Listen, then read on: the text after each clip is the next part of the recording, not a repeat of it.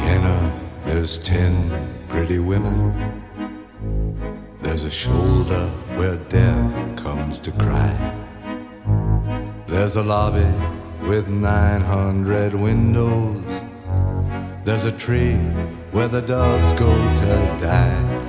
Ha recorrido Canadá, una pequeña parte de uno de los países más grandes del mundo. Nos ha ido contando paso por paso la incursión en los parques nacionales. Ha descrito la belleza del paisaje y la sensación de sentirse único en inmensos parajes. take this waltz, take this waltz. Hoy con la música de Leonard Cohen eh, nos acerca la última etapa del viaje por las rocosas canadienses y las llanuras de Alberta. El recorrido termina en un pequeño parque nacional de Elk. De allí vamos a continuar a la capital de Alberta, a Edmonton. Xavier Bañuelos, ¿cómo estás? Segundo, buenos días. Muy bien. Bueno, Xavier, uno se va de Canadá con ganas de volver y con la sensación de que todavía le queda mucho por conocer. No te quepa la menor duda. Estamos hablando del segundo país más grande del mundo. ¿eh?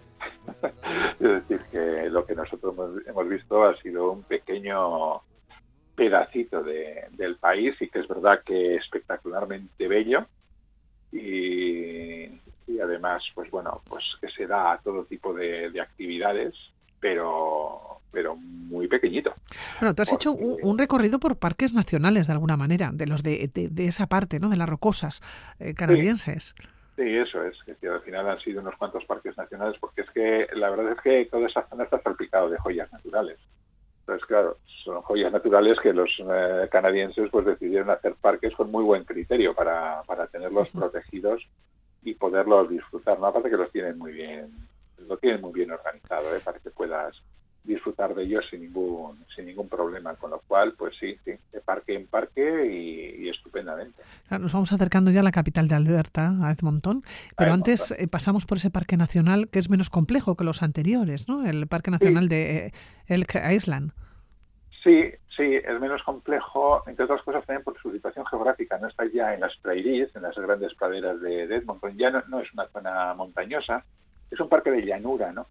está eso situado pues en lo que son las praderas albertinas y además está muy cerquita de Edmonton, lo cual lo hace muy accesible y es un punto de referencia para la gente de la ciudad eh, que quiere ir a pasar un fin de semana o incluso un día, ¿eh? porque ya te digo, está no sé si a 60 kilómetros más o menos la ciudad, entonces a pasar un día de ocio eh, en sus lagos, paseando, porque claro, al ser llano además es muy muy fácil de, recorrer, ¿no? Y tiene una serie de itinerarios eh, muy bien marcados que lo hace, pues bueno, muy accesible, como digo, para todo tipo de personas además porque no, claro, no hay ni grandes repechos que subir ni que bajar y tal, no, no, es todo llanita, ¿no? Con lo cual está muy bien.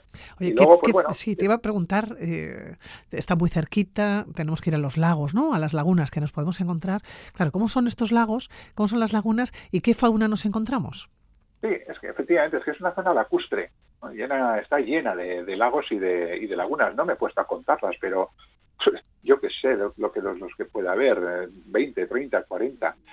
También es verdad que no, solo, no son grandísimos lagos, salvo, el principal, que sí, sí es grande, el lago Astotin, pero el resto pues son lagos más, eh, más modestos, ¿no? El lago, no sé, el lago Ulster, el Tawayik, el lago Mad, el Grus, el Frankshot, es decir, hay un montón de, lagos y además muchos de ellos, como suele ser normal en los parques canadienses, se pueden disfrutar también, ¿no? Porque tú te coges tu kayak y, o cualquier tipo de embarcación y puedes navegar por ellos y pasar un día estupendo eh, disfrutando, o sea, disfrutando, digamos, del agua, ¿no? de, esa, de esa comunión que, en Canadá hay entre el agua y la tierra de interior.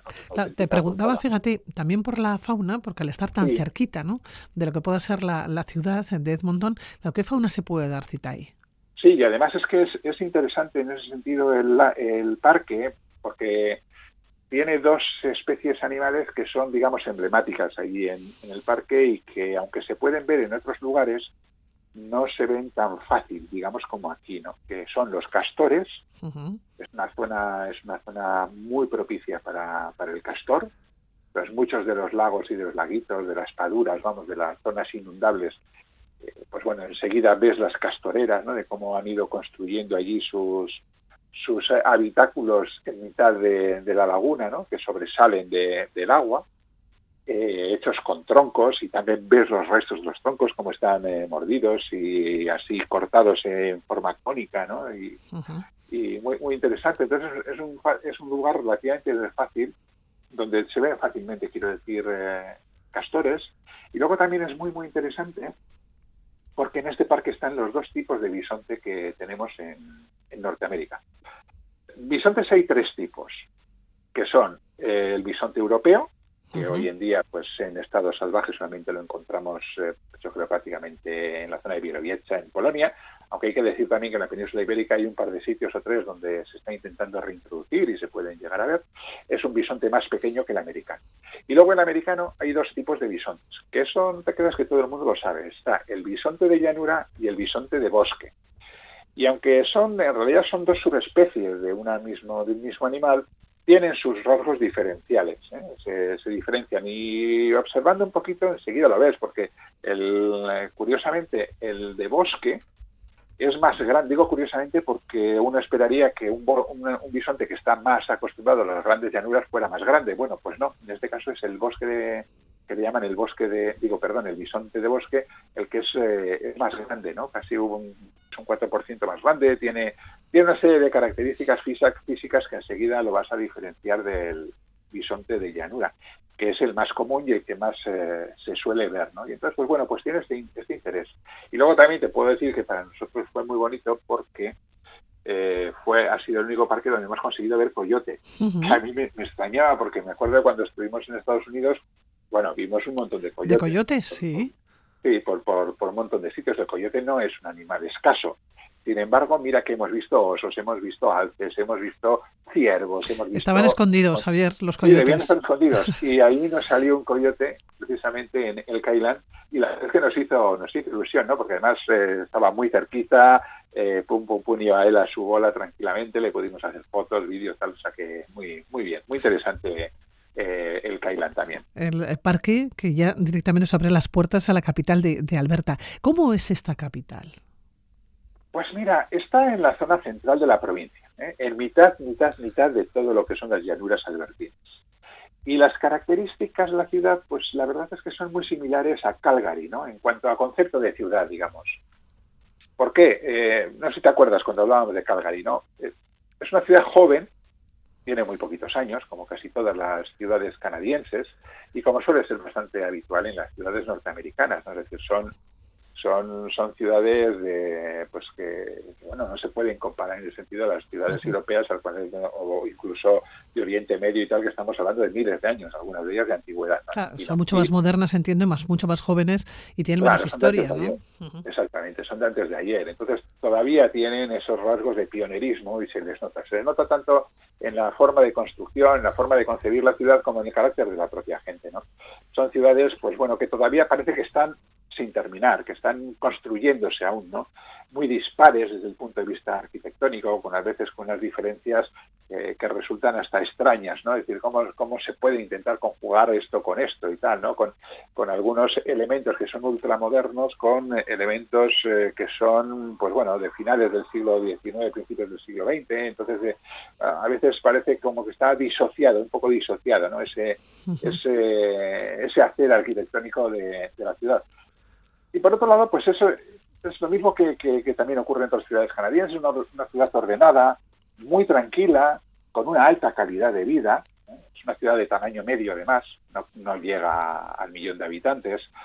Eh, y claro, es muy extensa además, ocupa muchísimo territorio, es decir, la mayor parte de las casas son más bien bajas, aunque tiene su skyline, que claro, eso también distorsiona un poco a veces la forma de mirar, ¿no? Porque estás viendo grandes extensiones de casas más o menos bajas y de repente... luego tienes que mirar hacia arriba, ¿no? Claro, que no sabes muy bien a veces eh, a qué vienen, ¿no? bueno, entonces, claro, tiene una densidad de población muy baja, pero sobre todo, fíjate, Edmonton a mí me gusta por algo que me parece fantástico y son sus zonas verdes, sobre todo las zonas verdes que ocupan todo el largo del río Saskatchewan Norte. Es decir, estamos hablando de una zona verde de un inmenso parque, por decirlo de alguna manera, que ocupa las riberas del río, de 50 kilómetros de, longitud. a ver, yo creo que en algún sitio he, visto o he leído que es, digamos, la zona verde urbana más grande de, toda Norteamérica. Igual hasta de, todo el mundo, no lo sé. Pero es que es una, es una gozada, porque tú sales del casco urbano, que tampoco está efectivamente sobrecargado por estas características que hemos dicho, de que es poca población, no hay un tráfico demasiado agobiante, eh, las casas en general son bajas, aunque existe ese núcleo, ese downtown que es que se, se alza hacia arriba, hasta el cielo, pero bueno, en general no es que sea muy agobiante, pero de repente llegas allí, boom, parece que estás, no te voy a decir que en medio de la naturaleza, pero sí en un, en un lugar donde el verdor junto al río es tremendamente reconfortante. ¿no? y luego, claro, no deja de ser la capital de la provincia, con lo cual es un centro cultural bastante interesante, que además es muy famosa por sus festivales. De hecho, le llaman la Festival City, es decir, la ciudad de los, de los festivales, porque hay festivales de todo tipo. Eh, nosotros coincidimos con un par de ellos de música, pero ya te digo, hay de música, de teatro, de otro tipo de artes, eh, qué sé yo, de artesanía, de, agricultura. Hay, hay festivales de todo tipo a lo largo del año. Te, voy a, poner complicado, sí, te voy a poner complicado, eh, Xavier, ahora porque te voy a decir que te quedes con tres momentos o por lo menos tres lugares que ver en la capital. En la capital, hombre, a ver, yo creo que Churchill Square, que es el centro de la ciudad, con la Galería de Arte Alberta, el Ayuntamiento, el Banco Nacional, el Centro de Música Francis Winster, yo creo que hay que ir.